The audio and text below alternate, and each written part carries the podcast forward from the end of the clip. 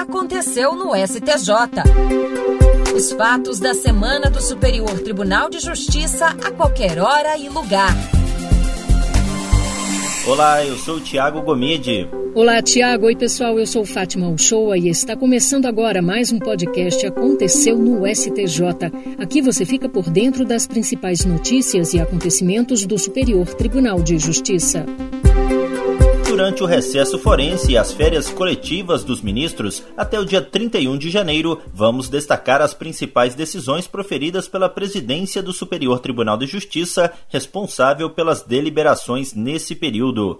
O ministro Jorge Mussi, vice-presidente do Superior Tribunal de Justiça, assumiu no último dia 17 de janeiro o exercício da presidência, onde ficará até o dia 31.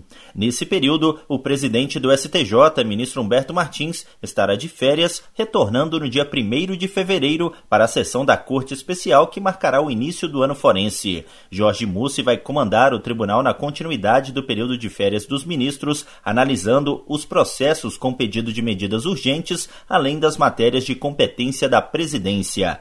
Na sede do STJ, ele reuniu a equipe técnica do plantão e afirmou que a linha de atuação a ser seguida é a mesma adotada por Humberto Martins e que o jurisdicionado pode esperar o mesmo empenho e dedicação na análise dos pedidos urgentes. O ministro Jorge Mussi, assim como o ministro Humberto Martins, estará todos os dias no tribunal presencialmente, contando com o auxílio técnico das demais áreas do STJ.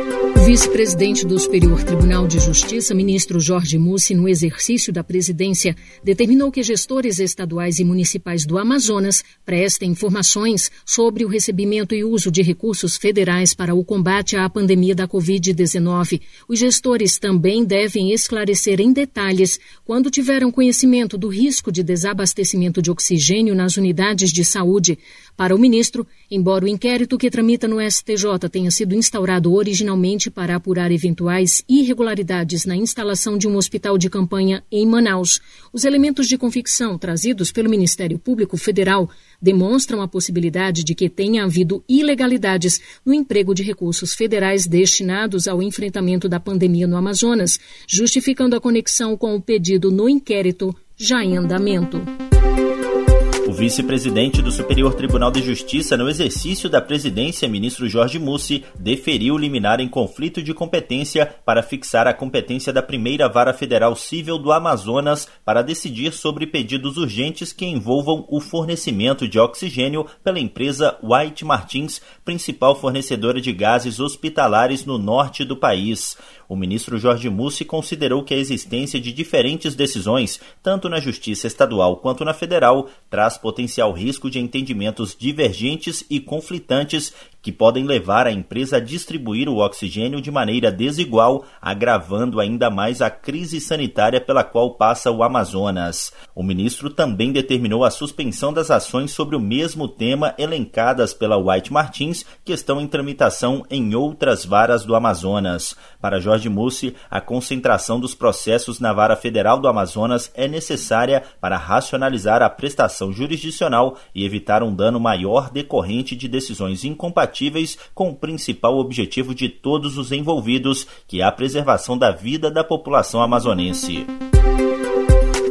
Nesta semana, o ministro do Superior Tribunal de Justiça, Benedito Gonçalves, participou da abertura dos trabalhos da Comissão de Juristas para o Combate ao Racismo, instituída pela Câmara dos Deputados. Ele vai presidir essa comissão cujo objetivo é avaliar e propor estratégias normativas para aperfeiçoar a legislação de combate ao racismo estrutural e institucional do país. A instalação foi uma proposta do deputado federal Orlando Silva. A comissão foi criada em dezembro passado, em meio à repercussão nacional do assassinato de João Alberto Silveira Freitas, cliente negro, espancado até a morte por seguranças de uma rede de supermercados em Porto Alegre, no Rio Grande do Sul. O grupo de trabalho é formado por 20 integrantes e terá até 120 dias para apresentar conclusões, prazo que poderá ser prorrogado por igual período. Acadêmicos, especialistas e representantes de movimentos sociais poderão ser convidados para discutir as propostas legislativas. E o presidente do Superior Tribunal de Justiça, ministro Humberto Martins, vai convocar uma sessão do Pleno assim que for iniciado o semestre forense em fevereiro para marcar a data e o formato da sessão secreta presencial ou por videoconferência destinada a formar a lista tríplice para a vaga do STJ reservada a desembargador federal em virtude da aposentadoria do ministro Napoleão Nunes Maia Filho ocorrida em dezembro do ano passado. Para a formação da lista tríplice, os tribunais regionais federais poderão encaminhar os nomes dos magistrados que se habilitarem perante cada TRF. Esses nomes serão analisados pelo STJ. A partir das informações dos TRFs, o Pleno formará a lista por eleição secreta e a encaminhará ao presidente da República para a indicação de um entre os três nomes escolhidos pelo STJ.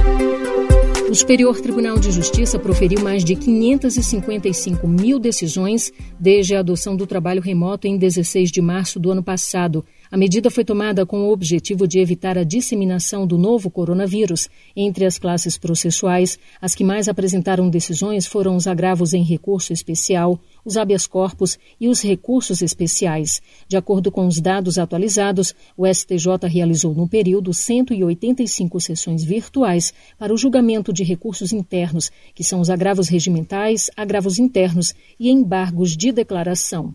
E o aconteceu no STJ desta semana fica por aqui. Para mais informações sobre o Superior Tribunal de Justiça, basta acessar o site www.stj.jus.br. Aproveite e ouça também os outros podcasts produzidos pela Coordenadoria de TV e Rádio do STJ. Basta buscar por Superior Tribunal de Justiça no seu agregador de podcast favorito. Até o próximo Aconteceu no STJ. Tchau, tchau. Aconteceu no STJ.